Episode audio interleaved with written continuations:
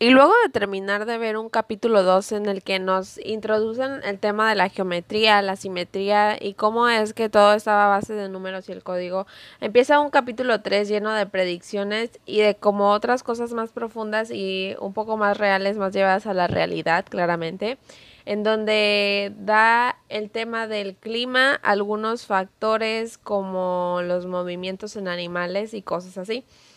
Todo empieza cuando habla de la luna. ¿Y qué tendría que ver la luna en este caso? Bueno, pues obviamente los movimientos de la luna, eclipses lunares, eclipses solares y cosas así, pues hablan de unas predicciones.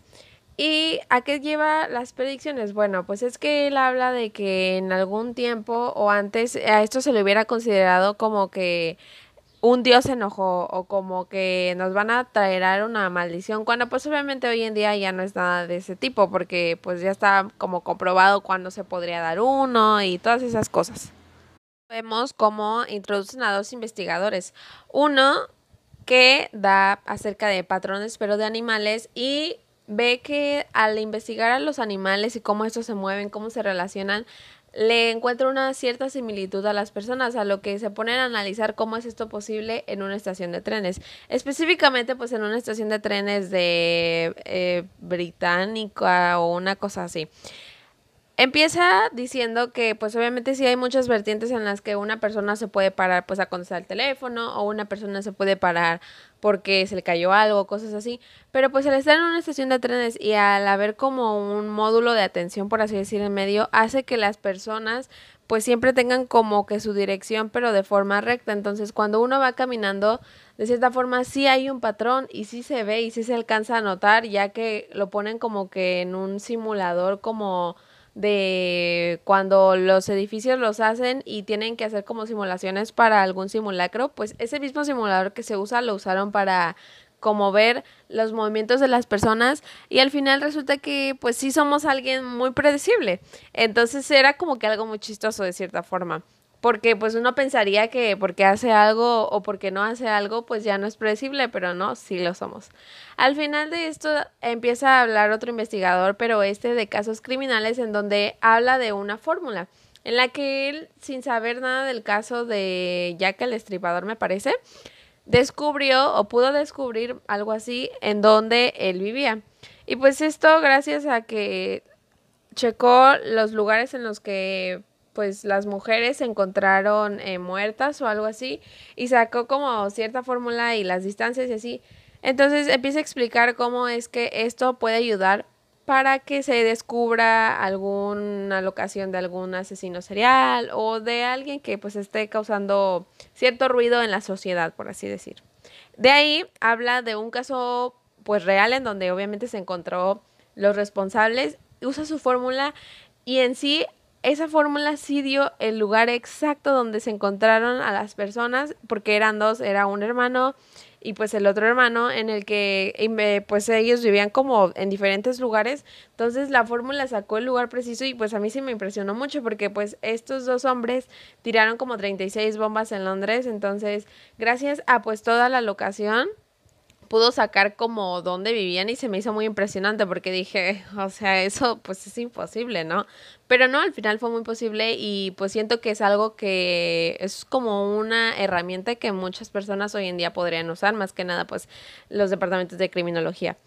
Y luego hablan, hay una parte del capítulo que habla como de probabilidades y cómo esas están controladas por el código y que las predicciones pueden ir cambiando y así. Pues había varias partes que parecían como conspirativas pero me gustaba cómo la sustentaban, porque no nada más tiraban cosas al aire, sino que les daban como que cierto significado que al final pues hasta tú te la terminas creyendo. Luego eh, menciona algo de una sabiduría de la multitud, porque hacen como una un estimado de cuántas gomitas había en un tarrón, entonces le pregunta a 100 personas y al final saca como cierta fórmula y resulta que todas las personas en conjunto y ya dividiéndolo entre ellos mismos sacan, se pasaron como por dos o uno más o menos y de ahí sale la vertiente en la que hablan acerca de Google. Y cómo es que Google usa esta sabiduría de la multitud por así decir pero para usarla en un cierto tipo de algoritmo en el que eh, pues Google va checando cómo es que de repente hay ciertas épocas del año en las que las personas empiezan a buscar mucho acerca de la gripe o de que la tos y cosas así entonces ellos hacen como un gráfico en el que dicen no pues en este tiempo va a haber como un pico y acerca de esas predicciones, por así decir, acerca de nuestras búsquedas, Google hace algo similar. Entonces es impresionante cómo números que nosotros mismos les damos eran igualitos a la tasa en la que de repente sube y baja cómo es que la gente se enferma de gripo de tos. Entonces fue impresionante ver cómo estos algoritmos de cierta forma sí servían para algo. Y al final muestran algo de un 15% que habla de cómo es que a veces ese 15% hace que las personas que viven en una ciudadcita pequeña se quieran pasar a una grande. ¿Por qué?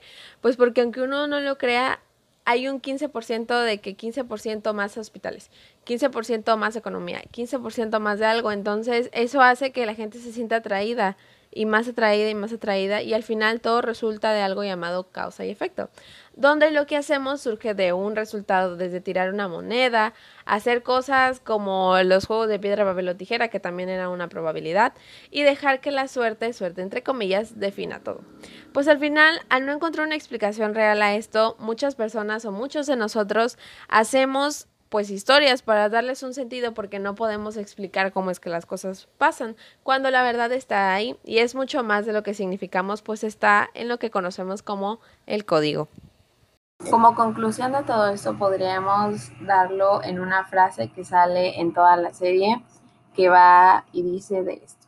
Mediante el descubrimiento de estas conexiones hemos descubierto, de hecho, una profunda verdad sobre el mundo, pero quizá el código sea la verdad del universo. Creo que esta frase representa la esencia de la miniserie, pero no deja de decir que todo esto era muy conspirativo, o algo así lo veíamos todos claramente. Pero también te enseñaba como de manera real algunas cosas, te enseñaban datos, te enseñaban estadísticas, te enseñaban como un número 7, como un número primario, cómo muchas cosas están ligadas y cómo algunos números pues sí dan la respuesta a todo de cierta forma. Eh, no son solo una casualidad, cabe destacar. Cuando no lo eran, obviamente son más que esto. Este código inmerso en nuestras vidas se presenta de muchísimas formas y aunque muchas veces son lo que veamos y nada más lo que veamos, debemos de tener como la mente abierta. Nosotros somos parte de este código. Aparte es interesante ver y aprender de este mismo. Sin más, la verdad, pues sí la recomendaría. Hay algunas cosas que a lo mejor a algunos se les hagan así como de que, ay, no puede ser posible. Pero pues yo creo que siempre es bueno aprender algo nuevo y, y esta serie sin duda sí es algo como que muy nuevo, no creo que la mayoría lo sepa. Muchas gracias.